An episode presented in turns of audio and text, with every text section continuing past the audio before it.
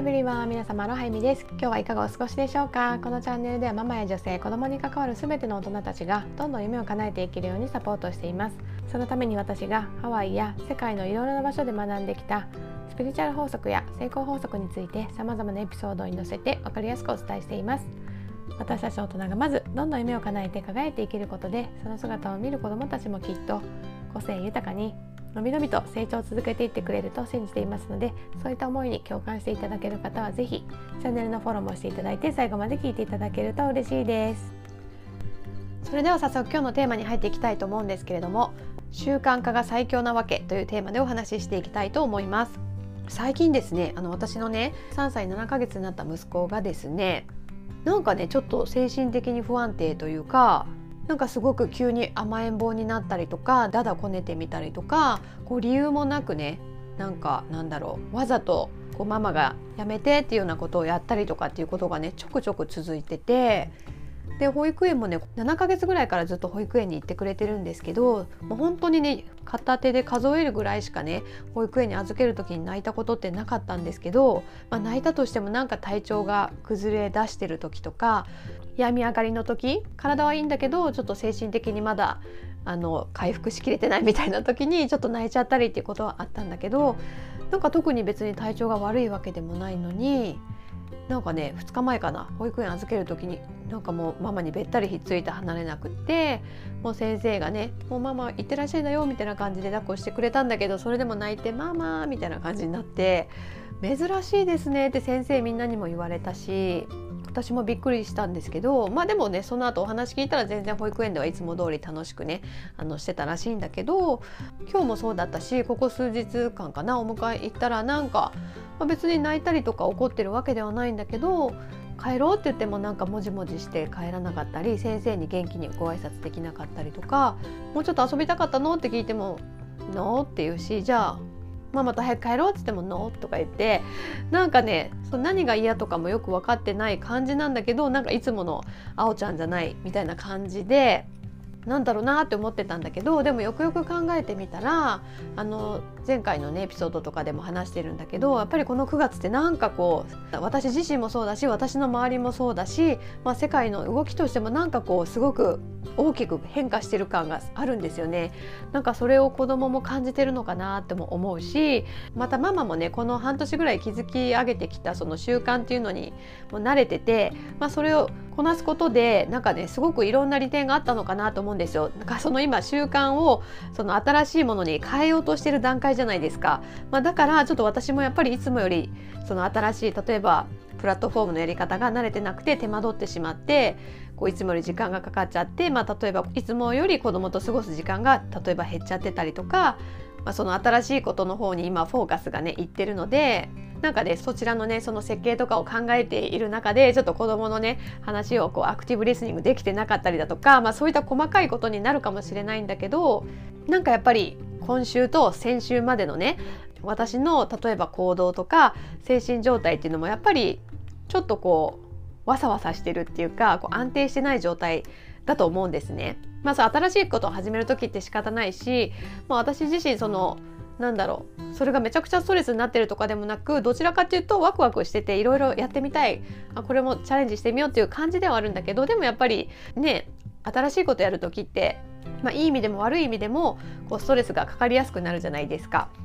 まあ、そういう意味で、まあ、子供ってねそれをすごくすごく敏感に感じ取ってるんだなと思ってだからこの数日ねなんかおかしいなちょっとなんか体調崩し始めてるのかなとか思ってたんだけどもう体は全然元気で食欲もあるんだけど、まあ、ただやっぱりママがなんかこう落ち着かない感じで自分のことを見てくれてないみたいなママ僕といつもほどこう遊んでくれてないし注意を向けてくれてない？そういう風に感じてるのかなと思ってちょっとねあの今日そう今起こってるね現実をこう客観的に見て判断して何がそうさせてるのかなって思って考えた時にあそっかやっぱりその今新しいね習慣化をしようとしてるからそうなんだっていうことがね、まあ、分かったんですよ。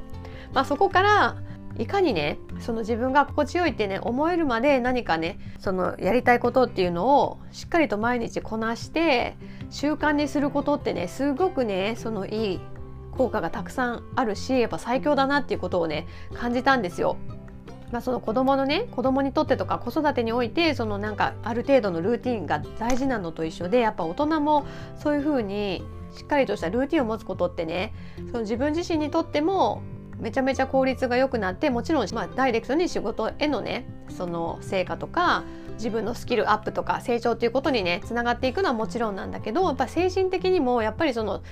毎日きちんと同じことをこなすっていうことができることで精神的にもやっぱりねその安心感っていうのもできてきて、まあ、その安心感っていうのを持ってることでその私たちはリラックスするから周りにいる家族も何て言うのかなその恩恵を受けてリラックスできる、まあ、私と子供私とその3歳の息子の関係みたいな感じで、まあ、やっぱりその親がねそのなんかそわそわイライラしてるのをねすごく敏感に感じ取るから、まあ、そういう意味でもちゃんと習慣化してフィジカルな面でもメンタルの面でも整えるっていうのはすごくね大事だなって思うしあとはその、まあ、派生した部分で言うとそのちゃんとした毎日のルーティン習慣があることによってそのエキストラでね例えばその前回言ったみたいなサーフィンに行くとかなんか新しい習い事の体験レッスンに行くとかなんかそういうこといつもはやってないことをチャレンジするにしてもやっぱりそのルーティンの毎日の習慣の部分ができてたからこそできたと思うんですよ。例えば今このような状態で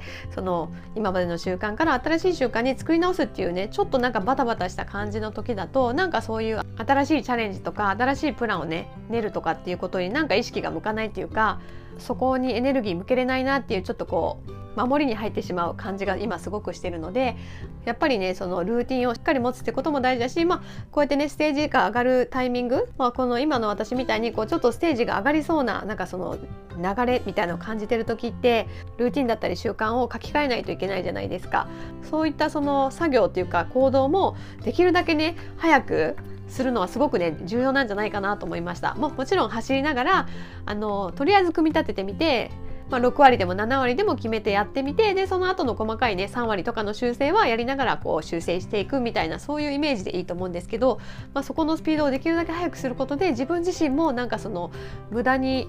こうなんだろうそわそわしたりちょっと不安になったりイライラしたりとかその自分では思ってないんだけどそういう風な感情が出てきてしまったりっていうことを防げるしで家族だったり子供だったり、まあ、周りのねすごい身近な人に対してもその精神衛生的にやっぱり影響がどうしてもいってしまうじゃないですか。近くに過ごしていればいるほど、まあ、そういう影響も防げるしなんかねちょっと私も今のね新しい習慣化新しい習慣を作っていく部分っていうのをね、まあ、できるだけ迅速にいろいろ試してみてダメなものは捨てて取り入れるものは取り入れて採用するみたいな感じでねあのなるはやで やろうかなと改めて思いました、まあ、やっぱりね子供がそういう風にそのムーディーになったりとかするとそのネガティブループにはまってしまってこっちもまた逆にイライラさせられちゃってなんかお互いね仲良くできなかったりみたいになっても嫌なので、まあ、そこはね本当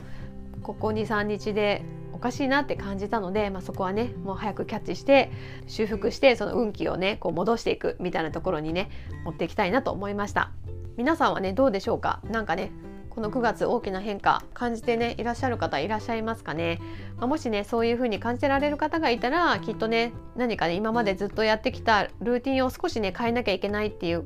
タイミングかもしれないので是非ねそこは見直してほしいと思いますしもしその習慣ルーティンを変えていくっていう風に決めた場合もね、